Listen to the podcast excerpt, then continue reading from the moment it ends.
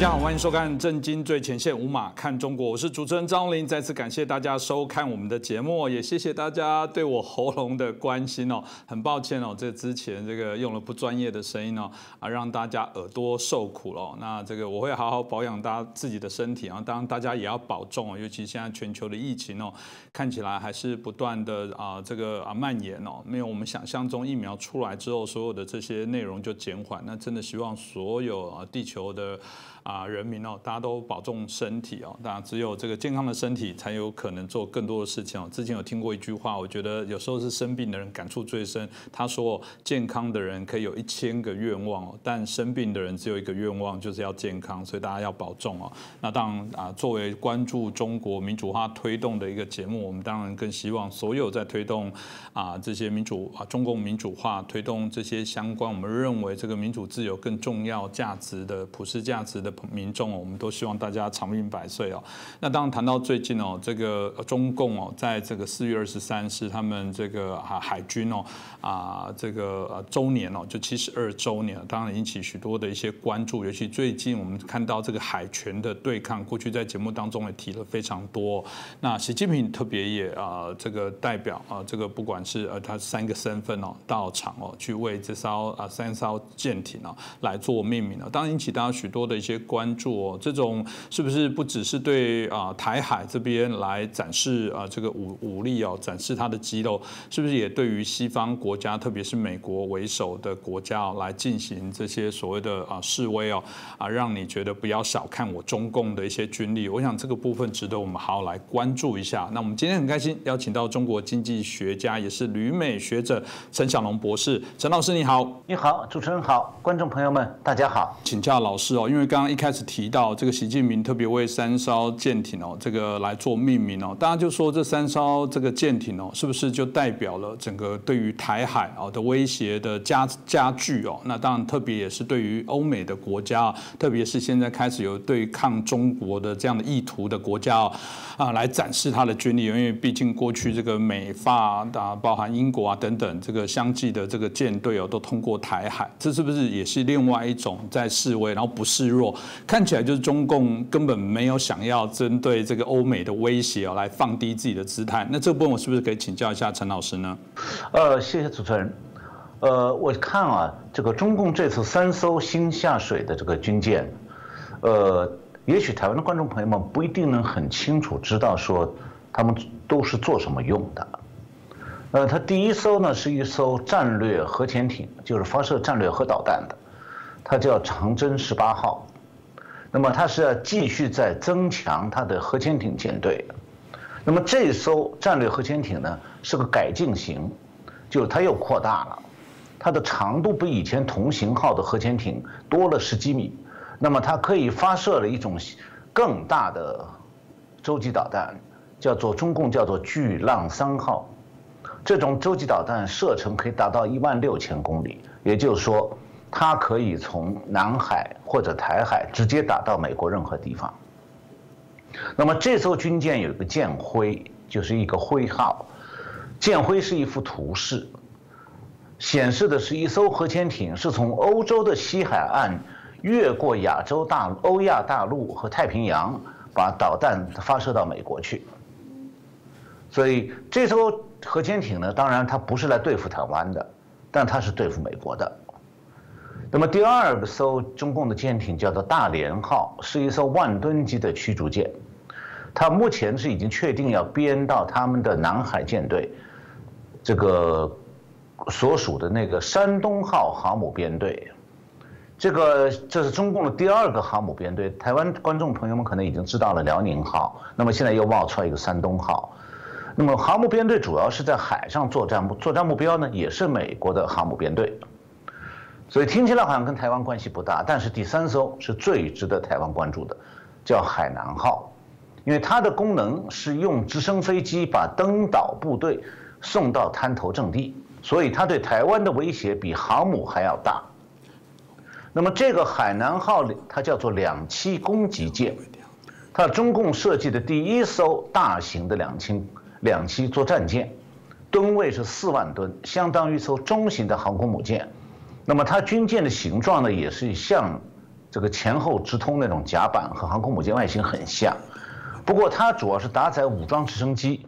那么飞这个这个攻击舰上边有机库，可以搭载大概三十架左右的各种型号的直升机，可以同时起降多架。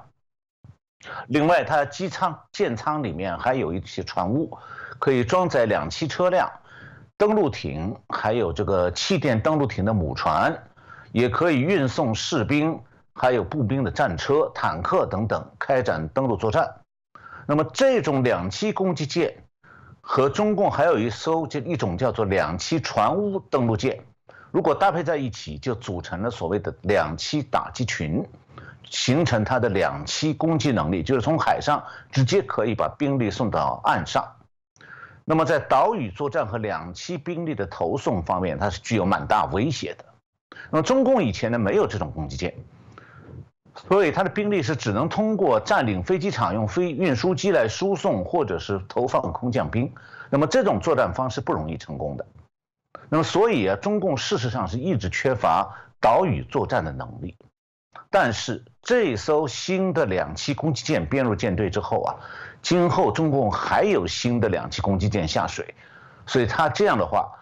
他的登陆攻击的能力是增强了。那么，为了说明一下这个两栖攻击舰它的作战功能啊，我把我在这里把它和美军的类似的同类舰队做个对比哈。美国海军一共是有两个两栖攻击群舰队，一个是常驻日本的冲绳，旗舰是美利坚号中型航母，呃，是用来预防东海地区的突发事件，主要也就是保护台湾的。另外一个以前是经常在停留在波斯湾外海，是为了预防伊朗制造的突发事件。旗舰叫做马金岛号中型航母，那美军的所谓两栖攻击群舰队呢，核心呢是一艘两栖攻击舰，这是美国对这种军舰的称呼，其实它就是一艘中型航母，外形和大型航母非常像，那么可以携带多架直升机，而且可以起降 F 三十五战斗轰炸机，那么它主要任务是把美国海军陆战队的突击部队送到冲突发生的地区去作战，那美国海军已经宣布。这个马金岛号原来在中东的两栖攻击群已经从中东调离，现在划归美军印太司令部指挥。这意味着今后美国海军和海军陆战队的全部两栖攻击群舰队现在都部署在中国周边。那么这种军事部署对中共在南海和东海的军事威胁是一种非常明确和直接的实力警告。那么四月下旬，马金岛号两栖攻击群已经到南海水域。和罗斯福号航母编队共同演习，这也是针对中共强占南海国际水域、要造岛建海军基地的行动。那么现在常驻在冲绳的这个美利坚号两栖攻击群攻击群舰队呢，是负责对应中共威胁台湾的。那么新调来的马金岛号两栖两栖攻击群啊，看来今后会主要应付应对中共在南海的侵略行动。所以，如果说是罗斯福号航母编队主要是从空中和海上对中共在印太地区的活动展示威慑力，那马金岛号两栖攻击群所威慑的，显然就是在南海国际水域造岛、这个建海军基地的这种中共的海军的地面守备部队。那美国航罗斯福号航母指挥官海军少将叫做 Doug Versimo。他有这样一段话，他说：“将航母打击群的能力和马金岛号两栖攻击群的能力相结合，可以提高我们的战术技能，并且表明我们对印度洋和太平洋安全与繁荣的持续奉献。美国海军和海军陆战队联合团队在这个地区一直是一股稳定的力量。而马金岛号两栖攻击群，它有一个第三两栖中队指挥官，叫做 Stewart Batshansky。”他是这么说的：“他说，我们这支打击部队，远征打击部队，充分表明我们能对任何突发事件作出反应，制止侵略，并为支持和自由和开放的印度太平洋地区提供区域安全和稳定。”那美国的这个两栖打击群呢，它的配备是很完备的，像这个马金岛号两栖攻击群，它是由。一艘刚才提到的马金岛号中型航母，还有一艘叫做两栖船坞登陆舰，这个船名叫做 Somerset，另外还有一艘圣迭戈号两栖运输舰。那么马七呃马金岛号这个登两栖攻击舰呢，它搭载一个直升机中队，一个轻型反潜直升机中队，一个战术空中控制中队，一个海军陆战队的支援登陆直升机中队，另外还有一支海上远征登陆队组成的地面战斗部队，一个攻击舟艇支队和一个作战后勤营。目前这个马金岛号两栖攻击群。是远航到阿拉斯加，在那里展开和罗斯福号航空母舰的演练，看起来好像是在阿拉斯加附近。实际上，我觉得他演习的内容，当然不想让中共知道。我觉得他还是在演练反登陆。那也就是说，他也是要面向中共未来对台海以及南海威胁。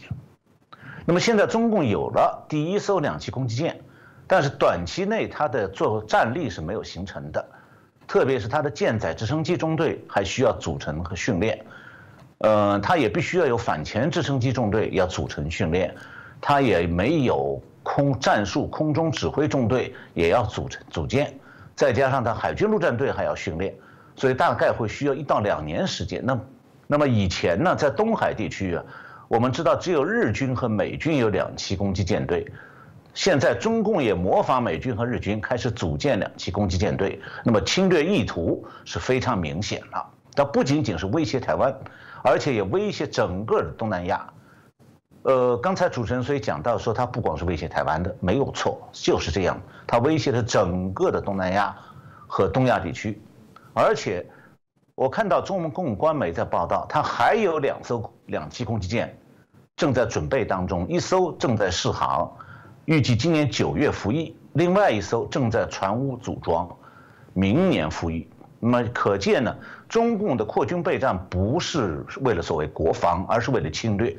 嗯，他的海军造舰计划的目标就是缩小和美军的差距。那么在舰队规模和这个数量上头，改变美军强、中共弱的这个局面。所以，最过最近，美国官员和退休官员相继在发表警惕中共侵略的看法。那么，去年九月，代表川普政府到台湾参加前总统李登辉追思仪式的，有一位美国国务院的主管经济、能源和环境事务的国务次卿、副国务卿 Keith Crash，他是今年五月一号接受了美国之音的采访。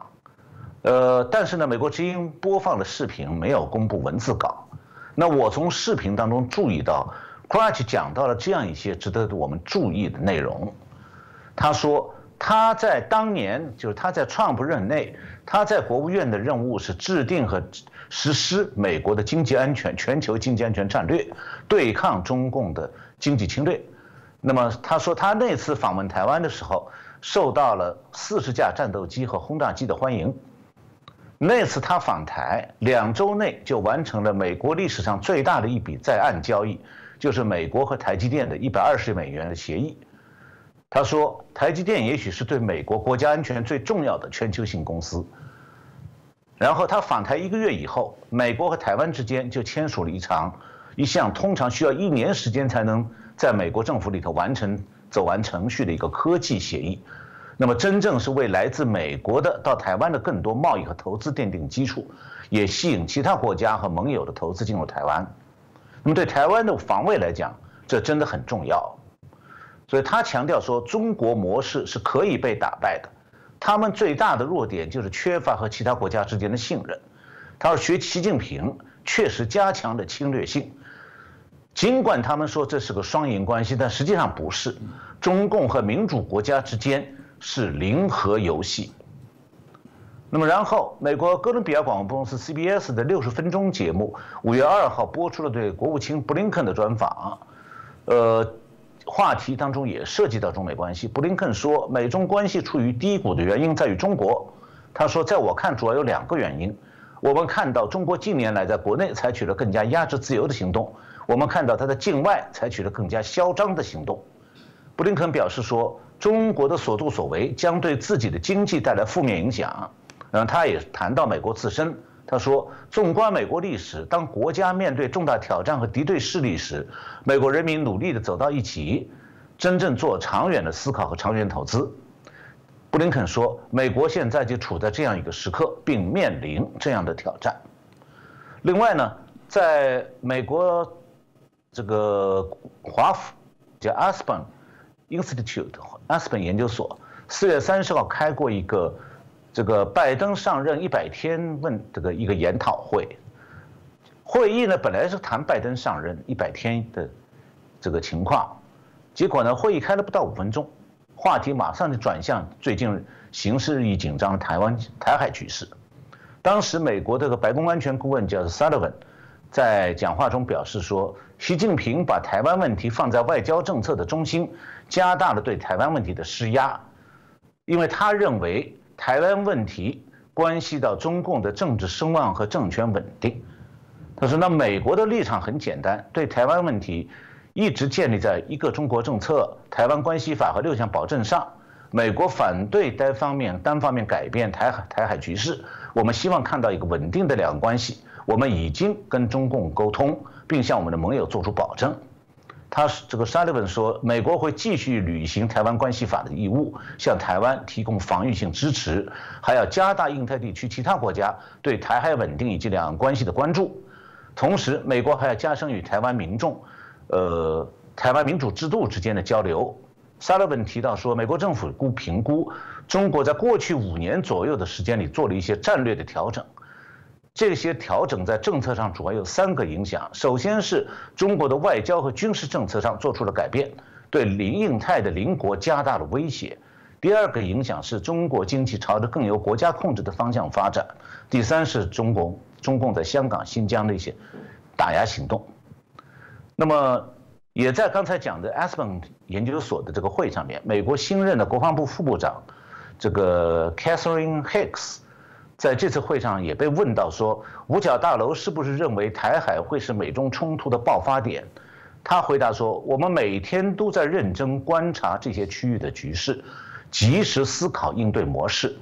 我们对今日的中国有所担忧，因此要确保我们能发出正确的信号。黑克斯他是强调说，美中必有一战呢是可以避免的。美国首先要确保提升自己能力，其次要展现威慑力，防止损任何损害美国利益的侵略。那么黑克斯是把中共挑战放在五角大厦、五角大楼这个政策的核心。他特别点出说，中共在军事、太空还有网络领域的扩张性。他说。当下中共是具有挑战国际体系及影响美国利益的经济、军事和技术能力。那么从他的发言当中可以看到这样一种理解，就是说，美国一方面在国家安全方面高度关注中共的敌对意图，另一方面在国防战略上要以备止战，这是我的用词，就是说要以战备来制止战争。这就是美国军方目前的立场，这个立场也可以为台湾参考。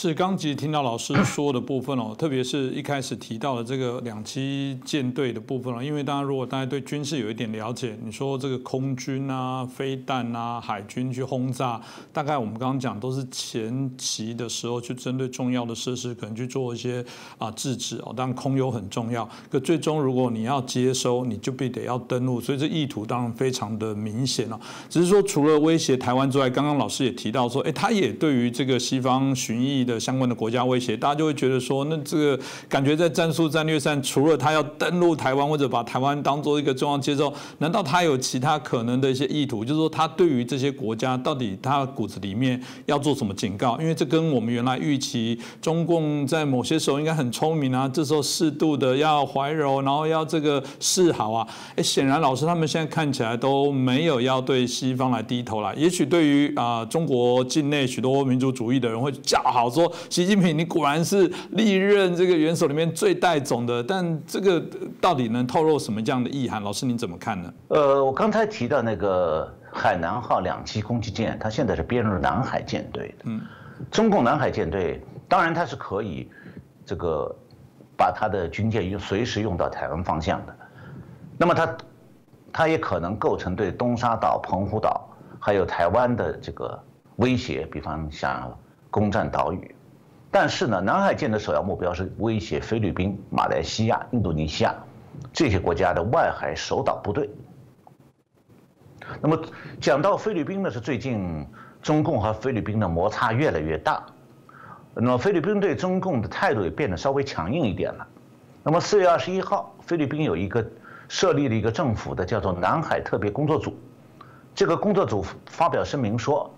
呃，菲律宾正在加强在南海的存在，部署更多的船只和飞机，以保护它的海洋领土和资源，以对抗中国在南海的行动。然后他强调说，尽管菲律宾和中国已经和平相处了四年，但是最近的菲律宾的态度硬起来了。这个刚才讲这个南海菲律宾政府的南海特别工作组的，在声明当中说，他的总统已经下令继续对中共占领原属于菲律宾的礁石实行这个主权巡逻，并要加强行动，打击在菲律宾领海里头的非法的、没有经报告还有不受监管的中共的鱼捕鱼。他说，现在菲律宾的海岸警卫队和渔业局一共九艘船，一架海岸警卫队飞机，一艘警用船，还有一些橡皮艇，被部署在南海。那么，包括菲律宾控制的南沙群岛附近的水域。嗯，刚才讲这个南海特别工作组的声明当中说，我们正在尽一切可能，用一切可能的手段来保护我们的领土和专属经济区。那么，据我所了解，实际上在中共的军事压力下，菲律宾挡不住。我以前在节目中介绍过中共强占了七个南海国际水域的暗礁，并且建成海军基地的情况。那么其中，按照国际海洋法，有几个岛，像黄岩岛、牛轭礁、美济礁，都在菲律宾的二百海里经济专属区范围内。那如果中共派渔船侵入到别国的经济专属区去捞捕捞，那么这属于经济纠纷。可是你要是在别的国家的经济专属区里面，公然强占暗礁，造人工岛，然后再建海军基地，你就是对其他国家主权和国家安全的侵犯，也是一种完全拒绝国际海洋法的军事侵略行动。那么中共一再用行动表明，什么国际法、其他国家的主权，他不吃这一套的。不管在不在其他国家的经济专属区海域，也不管一个我在一个你们已经住了军人的暗礁上面。我想要控制这片海区，我就要为所欲为。我想了两句话，就比较形象一点。就第一句是：只要我想要，你的就是我的。第二，就是你打不过我，你家东西就乖乖交出来，不然我揍你。这就是中共的强盗逻辑，也是他现在对菲律宾做正在做的事情。那么东南亚国家普遍军力是比较薄弱。那菲律宾对霸权主义的中共强盗讲道理、讲国际法，反复提出外交抗议都没有用。中共现在在南海肆无忌惮地推行他的军事侵略计划，霸权行径呢和大日本帝国当年做法非常相似。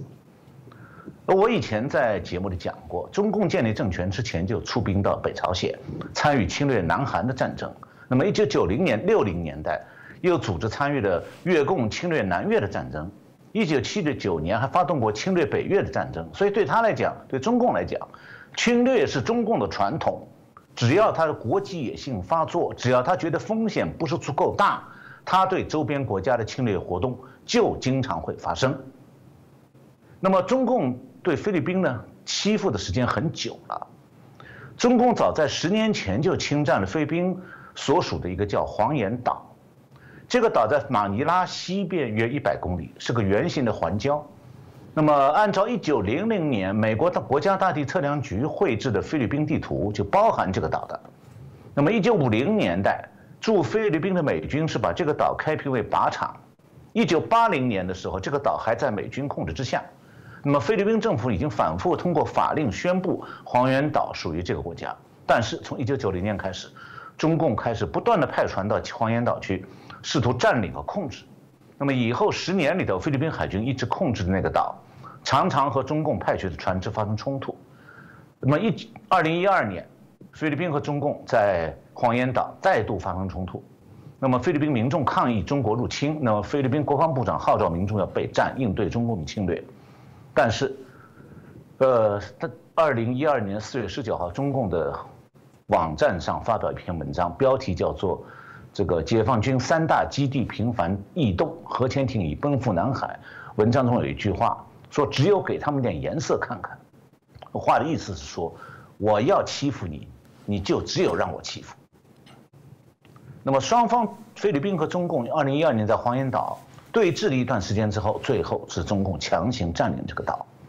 不过中共没有在黄岩岛上造，进一步扩大在那个把那礁石在扩建成岛屿，造人造岛。可能呢是中共把这个环礁看作是他要计划控制的更大的这个南海国际水域里头的一个后方。我刚才讲啊，它是在菲律宾首都马尼拉西边一百公里。一百多公里啊，在中共眼里已经算是后方了。他根本懒得去造岛，他要再往前冲，要把整个南海一直到印度尼西亚都想造下来。那么接下来就中共这个最近在南海的这个靠南的海区，为黄岩岛西南方几百公里有一个叫牛轭礁，在那里开始造岛建海军基地。那么这个岛在南海当中是一个最大的环礁。是个人字形的，那么它是在菲律宾的巴拉望岛的西面，马尼拉的西南方，距离文莱已经很近了。那文莱是在马来西亚的这个岸边上一个很小的小国家。那如果我看了一下，如果在地图上从中南半岛越南的最南端画一条线到菲律宾的首都马尼拉，那么在这条直线上。牛轭礁就差不多是在这个从越南最南端到菲律宾首都中间这条线上的中间点，也就是说，这地方已经离菲律宾很近，离越南很近，但是唯独离中国很远。但是中共现在正在那里想要造岛造海军基地，那么这个地方是中共战略核潜艇南向澳大利亚是这个方向的一个南向水道的要冲。所以他在这里建海军基地，就可以控制整个南海的国际水域。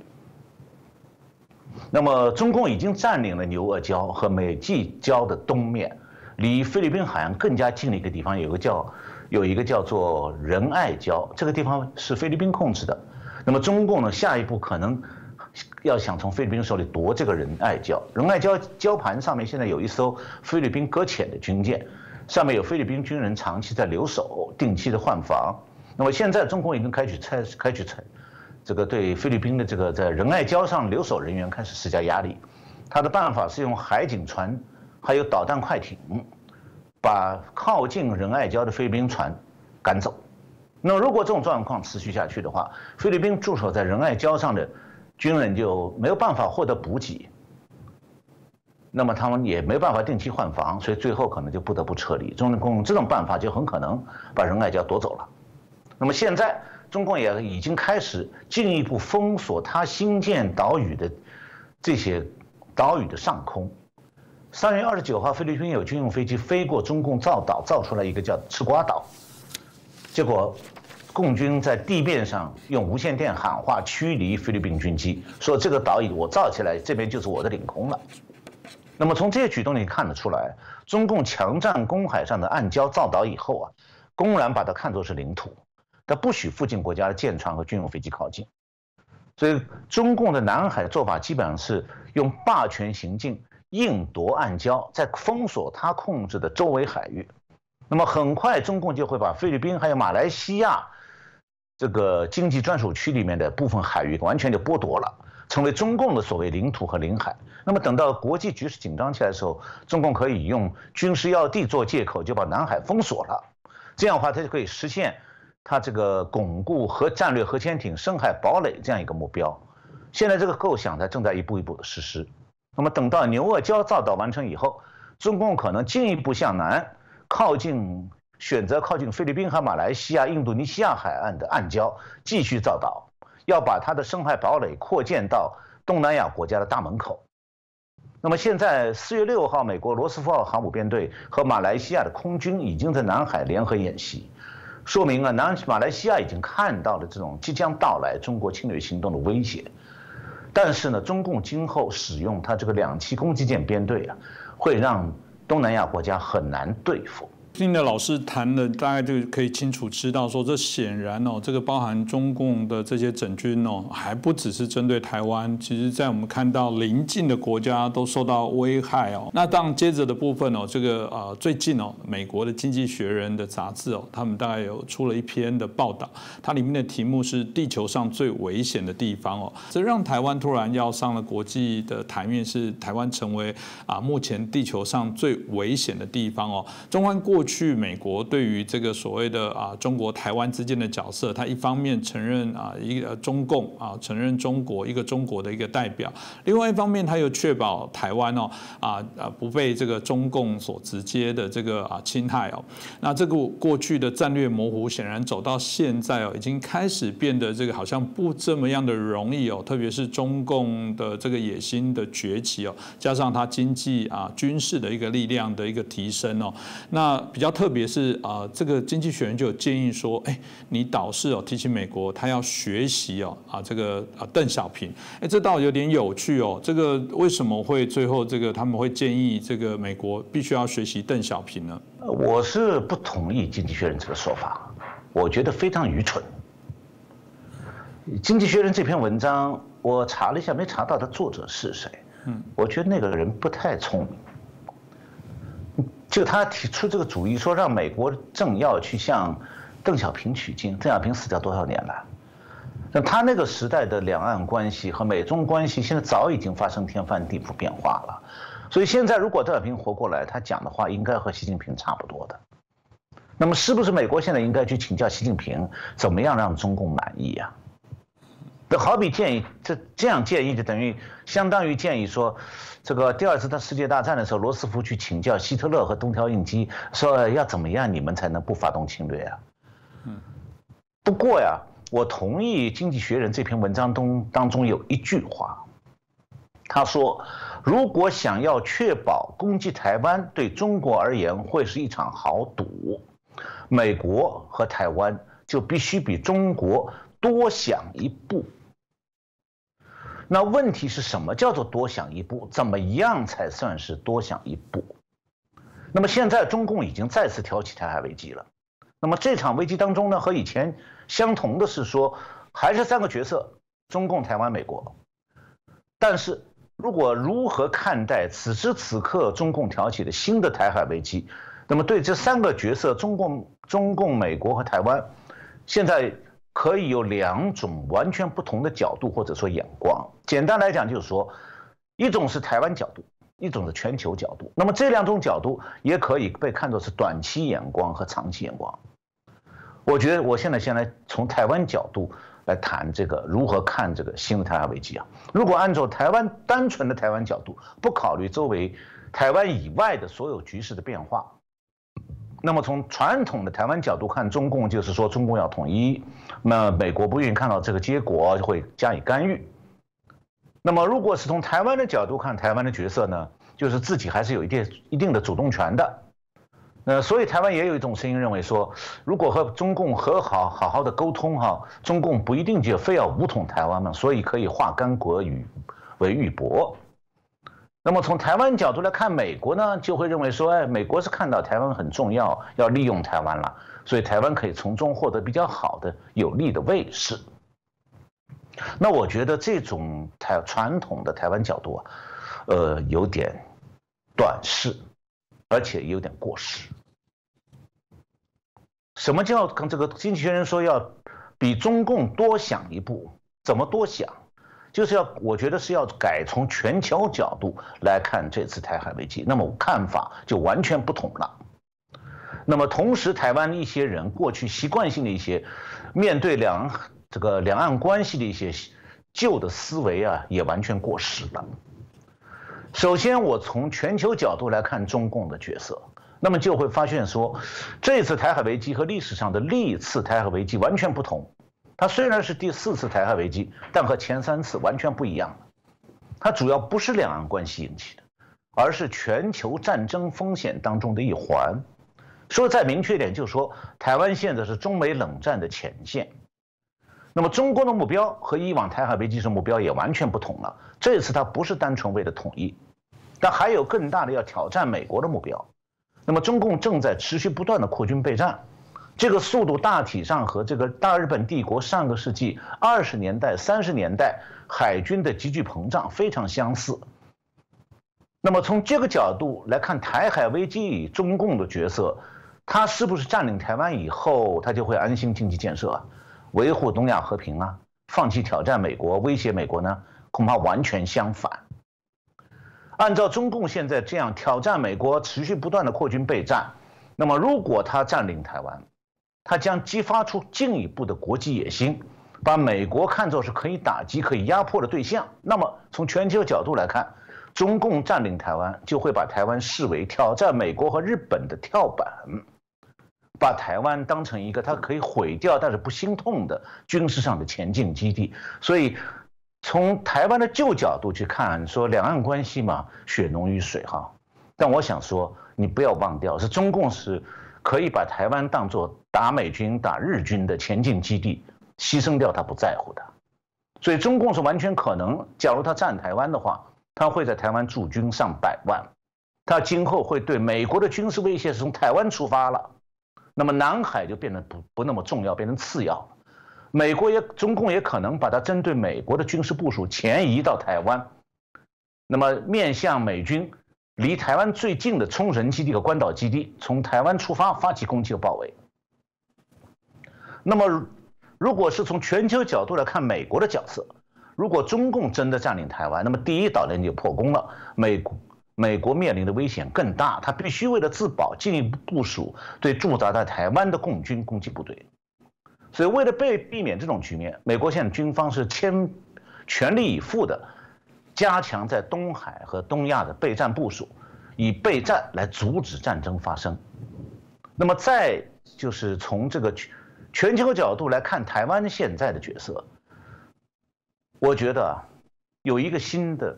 视角，就是说，万一要是中共占领台湾，那就不是两岸和平的到来，而是中共把战争火海。前推到了台湾，那种情况下，主张和平统一的声音，实际上是会给台湾招来中共这从台湾出发的对美战争。那么，就像日据时代的台湾老一辈的人都还应该记得，日本发动太平洋战争的初期，台湾是后方，但是战争后期，台湾显然变成躲不开的战前前线。当时美国海军和陆军空军最初拟定的攻击日本的方案是先攻占台湾，再从台湾出发攻击日本本土。而后来仅仅是因为美国太平洋舰队司令尼米兹上将呢，坚持要首先攻占这个关岛附近那个塞班岛，马里亚纳群岛。那么占领了塞班岛以后，美国空军就可以从那里出发攻击日本，不需要再用台湾的空军基地来轰炸日本。这样的话，台湾才逃过一劫。即便是这样。美国空军当年还是对宜兰和高雄的机场实施过轰炸的。那如果共军不费力就进军台湾，什么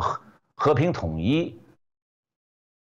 然后再重复大日本皇军的战略，那么台湾就逃不过世界大战的劫难了。所以这次台海危机的前景是说，如果台湾和美国、日本采取相同的步调，以备战而止战，则和平存，就台湾就有和平。你备战才有和平，那如果台湾是以放弃战备来求和平，那么战争就会到来。具体来讲，就是说，如果现在台湾有武备，有武力防备，又有美军和日军协防，那么让中共不得不承担攻打台湾的巨大代价。这样的话，中共既不能和平占领台湾，武力攻击台湾又损伤巨大，他就可能不得不搁置攻击台湾的军事计划。那么，然后他就可能转而求其次，把南海作为对美攻击的核潜艇基地的出发、出发的基地。那么，加强对南海的占领，还有对澳大利亚、印度尼西亚、巴布亚新几内亚的部署。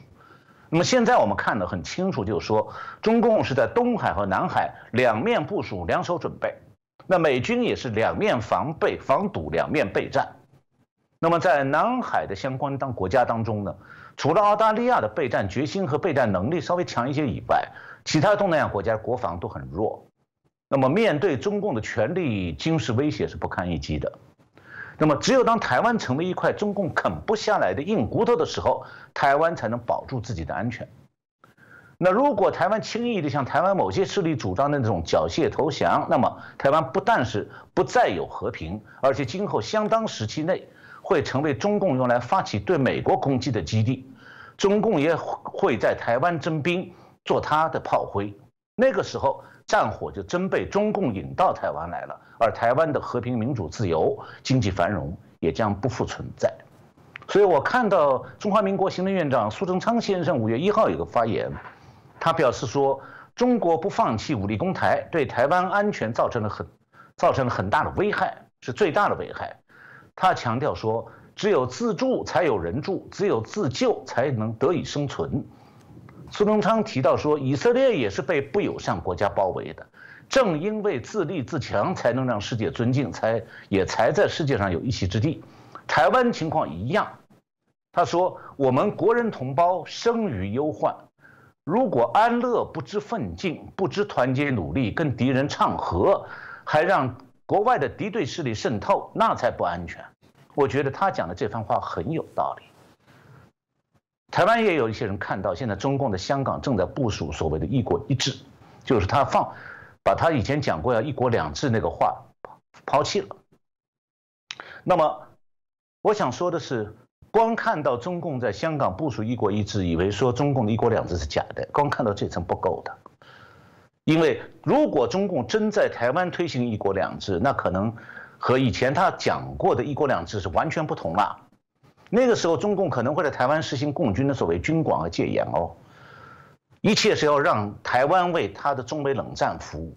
所以说，如果两岸关系在二零二零年中美冷战启动以后出现拐点的话，那么这个拐点最大的特点就是说，两岸关系现状如果不变，中共才可能空谈一些“两国两制”的陈词滥调。那如果两岸关系巨变，中共的犯台图谋得逞，两岸关系就是大陆和中共台湾军管区的差别了。那中共如何残暴，过去和现在如何对待他的百姓？前面我提到的历史上，他发动多起侵略战争，台湾人如果多了解一些，就可能会让一些人对中共的盲目好感。慢慢的消散。刚刚听老师刚刚提到，我觉得也会让大家有所醒思哦，因为的确大家都一直在啊，台湾内部也一样提醒居安思危哦，真的不要去轻忽中共对台这个武力犯台的野心。即便有许多的评论也说啊，这个到底这个几率有多高？哎，不管几率有多高，几率有就对了，哪怕是几率很低。所以当它就是有这样可能的风险，哪怕是万分之一，那你就要为万分之一的可能去做准。准备哦，那这个也的确是内部台湾内部哦，我觉得必须要去努力的。台湾过去防疫很好，老实讲，我们内部都觉得最主要的原因不只是防疫的政策，而是每一个人都坚守防疫的这些作为哦。呃，可能身边真的有一些病毒，但因为每个人做好最好的防疫，所以让病毒可能到你就绝缘了。哎，这就是一个非常重要的事情。我觉得如果对中共的这些武力、中国的野心哦，大家同等有这样的感受，当然最好。可是偏偏哦，还不是哦，台湾内部还是有许多矛盾的一些问题。当然，我们尊尊重价值的多元哦。最近我们大家就有一个案例哦，因为我们大家知道中共之前推动了一些海警法，那后来台美的部分也建立了，我们看到台美海巡合作。了解的备忘录哦，有人说这大概是针对这个过往这个啊中共所定定的这个海警法的部分来做一些相度的对应哦，但国内就有一些人呢一直说，哎，你不要每次都压边都压美国，这非常的危险哦，包含这个赵少康哦啊也在多次在他的节目里面的评论里面也提到了说，这台湾不聪明啊，这民党政府你只压单边，你要两边都压，你要等距啊，其实这个我们也可以适度的跟中共保有一些合作，打击海上犯。罪，甚至连这个争议的钓鱼台，我们都应该一起合作来对抗日本。那觉得这样子才能确保台湾的安全，也就是嗯，大家还是觉得呃，这个只要跟中共示好，适度的妥协，可以换得哦这个它的安全了。其实我们过去有元首也大概是这样子号称啊，就觉得说呃，我其实是呃用心良苦，让这个中共对台湾哦这个承诺，然后没有我们也许也牺牲了一些事情，但让中共哦。承诺啊，不以武力来做饭台。老师，你怎么看待这样的一些状况呢？我今天啊，不想讲我怎么看待哈。嗯。我想看到中共啊，有一个外宣官媒叫多维新闻，四月二十九号发了一篇文章。嗯。那么他讲的是，文章标题就是中共这个外宣媒体编辑编的拟定的，叫做赵少康申论，呃，深谈两岸论述与李登辉差异急剧缩小。我呢就不用我的看法，我就说来向各位报告一下，中共怎么看待赵少康这番这个良苦用心哈。那么按道理讲，他是中共应该喜欢吧？那么实际上看来啊，这个未必哦。那么我就是接下来引用中共这篇文章，这个看他赵少康的话，在多大程度上为中共所认同？那这篇文章这样讲说：四月二十八号下午，中广董事长赵少康受邀到国民党中常会，以“和平奋斗救台湾”发表专题演讲，再度吸引舆论注目。细看赵少康近四十分钟的演说，涵盖国民党目前方方面面的政策论述，乃至于定位问题，尤其是在两岸的部分，他提到国民党在美国和大陆间应该要等距，亲美和和中，和国民党。老跟老共应该要和平友好，不讨好，大家平起平坐。赵少康特别强调，台湾两千三百选两千三百万选民才是我们的选民。呃，对香港反修例思维风潮，他更透露，我不知道发了多少篇简讯给时任国民党主席吴敦义，希望他召开记者会大力抨击中共，但吴跟敦义不愿意，只发新闻稿。赵少康质疑，中共产党不对，为什么不敢讲共产党？你怕共产党什么？那么这句话，这我下面还是中共引用他的话，接下来是中共编辑的话。这番话其实显露出赵少康心里的国共关系乃至两岸关系的图景。对赵少康来说，台湾之于国民党，其重要性已经远远大于中华民国之于国民党。在他的演讲论述里，已经完全没有见到对中华民国图景的想象。这样的情景与不不过短短一年半以前赵少康言论就有了巨大的落差。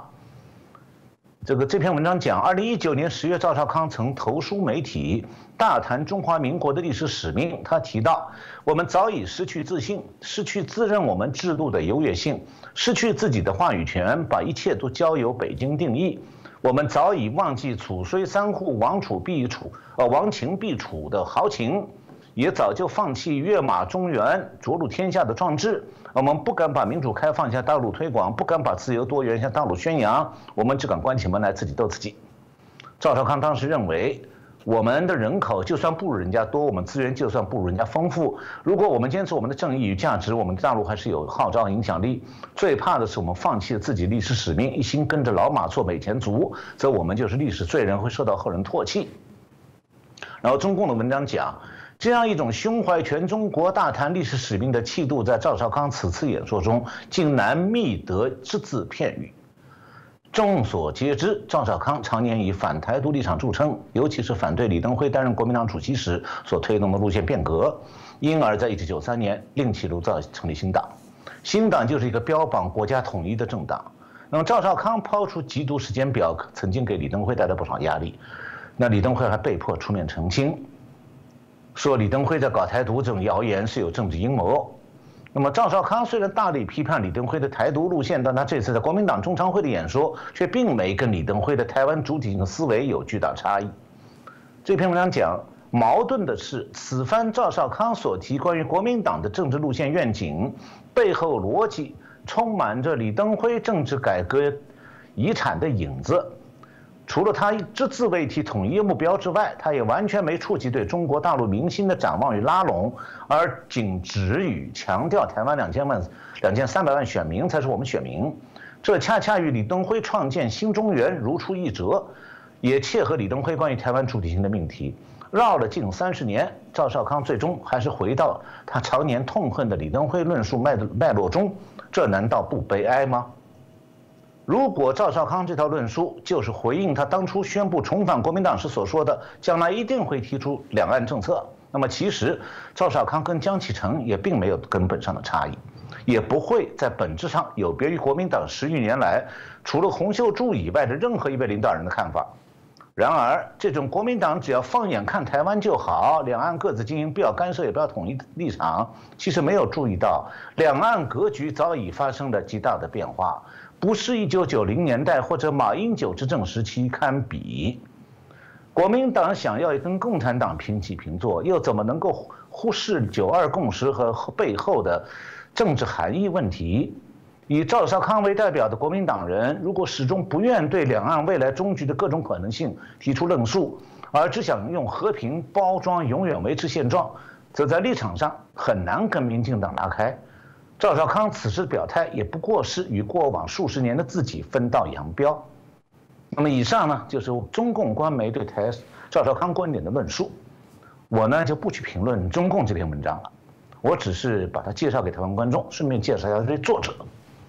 这位作者叫林家和。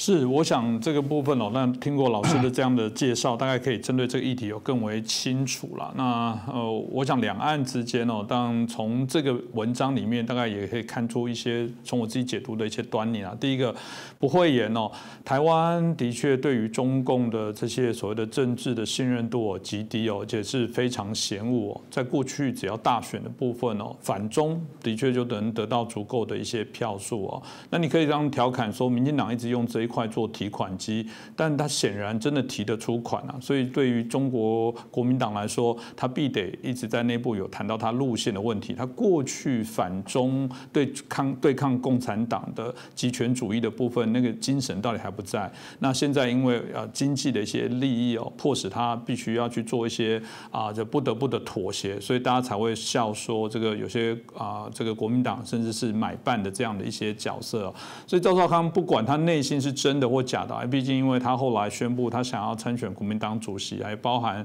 他想要选台湾的总统哦，他必得哦。如果他要获获选哦，我们刚谈的不是说理念的呼吁，他想获选哦，谁能拿到被中共骂的门票，我觉得谁就得到是可以被提名的保证。洪秀柱又被点名亲共，嗯，可以讲他的政治生涯至少在台湾来讲就是停止了。这是一个还蛮在台湾岛内哦，我们大家会看到的一个现象，但大家也可以提到。台湾的确对于中共哦，在整个这个威权的啊更粗暴的这些手段之下，我觉得的确是不容易哦，让台湾的民众对中共有一些信任哦、信服哦。这个我想也不止台湾啊，慢慢的全世界啊，也是过去陈老师提到很多，大家都发现有这样的一个现象。那我想这个议题哦，我们会持续在做一些关注哦。那今天也特别谢谢我们陈小龙博士哦，啊带来这精彩的一些分析哦。那我们希望啊，大家如果有任何的问题，也欢迎随随时。可以留言给我们。我看到啊，大家对陈博士哦也非常喜欢，底下都有许多一些建议。那大家也会给我们的节目，有时候在其他的